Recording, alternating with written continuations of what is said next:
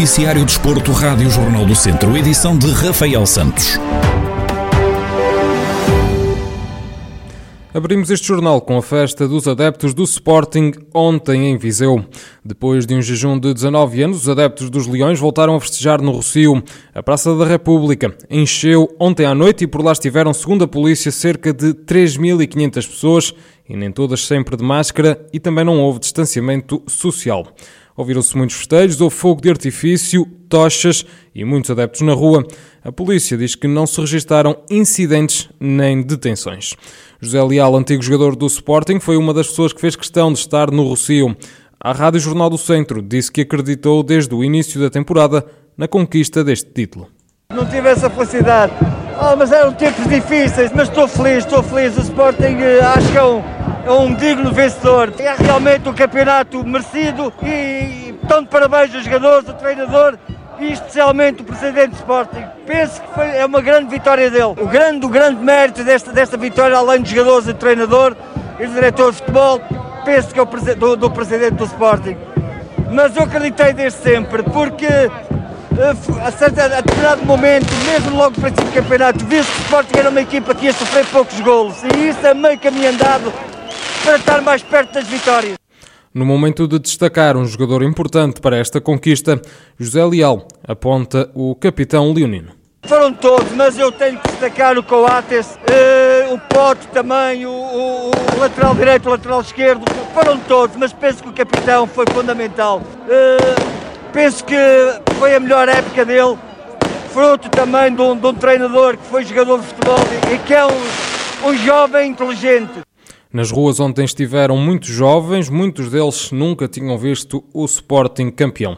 André Barbeiro, jovem adepto que nasceu meses antes do último título do Sporting, admite que valeu a pena a espera para voltar a ver o clube do coração a levantar a taça. Com três meses ainda fui campeão, no, com três meses e agora novamente aos 19. Valeu completamente a pena.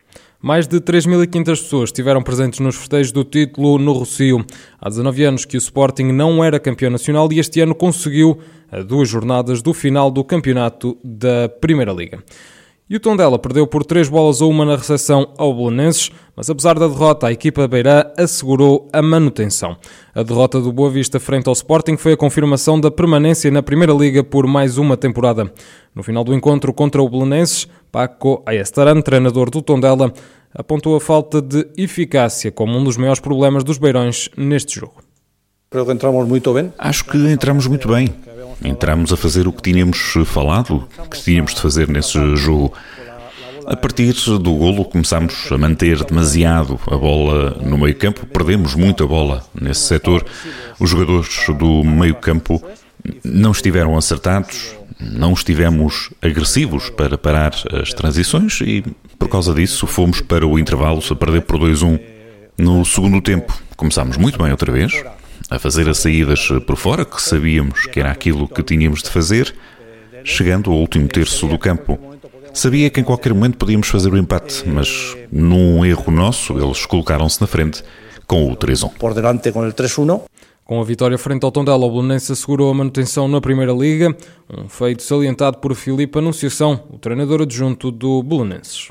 Hoje, eh, desfrutados dos 40 pontos, eh, garantimos matematicamente a permanência e garantimos com o nosso jogo, com a nossa vitória. E acho que isso é importante e estes jogadores eh, merecem. Agora, temos mais dois jogos pela frente e, e o caráter deste grupo de trabalho não deixa, não deixa antever que, que vão baixar os braços. Dois jogos, dois jogos para ganhar. Independentemente de olhar para cima, queremos ganhar os dois jogos que faltam. O Tondela vai continuar na Primeira Liga por mais uma temporada. Depois da derrota frente ao Belenense, a equipa beira está no décimo lugar com 36 pontos, mais 6 que o Boa Vista, que está em lugar de play-off de descida, mas que está em desvantagem nos confrontos diretos com o Tondela. E depois de um longo tempo de paragem, o ABC Nela está de regresso à competição no próximo sábado para jogar o último encontro da fase regular da 2 Divisão Nacional de Futsal. Rui Almeida, técnico dos Nelenses, admite que estão focados na vitória frente ao Cariense para terminar a fase regular invictos. O objetivo maior está, está conseguido, desta primeira fase. Aquilo que nos propunhamos, que era estar na fase, na fase dos melhores, competir com os melhores, eh, essa parte está feita. Um, agora, claro, se pudermos eh, acabar eh, a ganhar, é, é melhor. Agora, estamos mais preocupados neste momento e a trabalhar já para o, para o, futuro e para o que vem. Ou seja, o jogo do que queria, a nós não, não, não, não, não nos vai alterar em nada a classificação.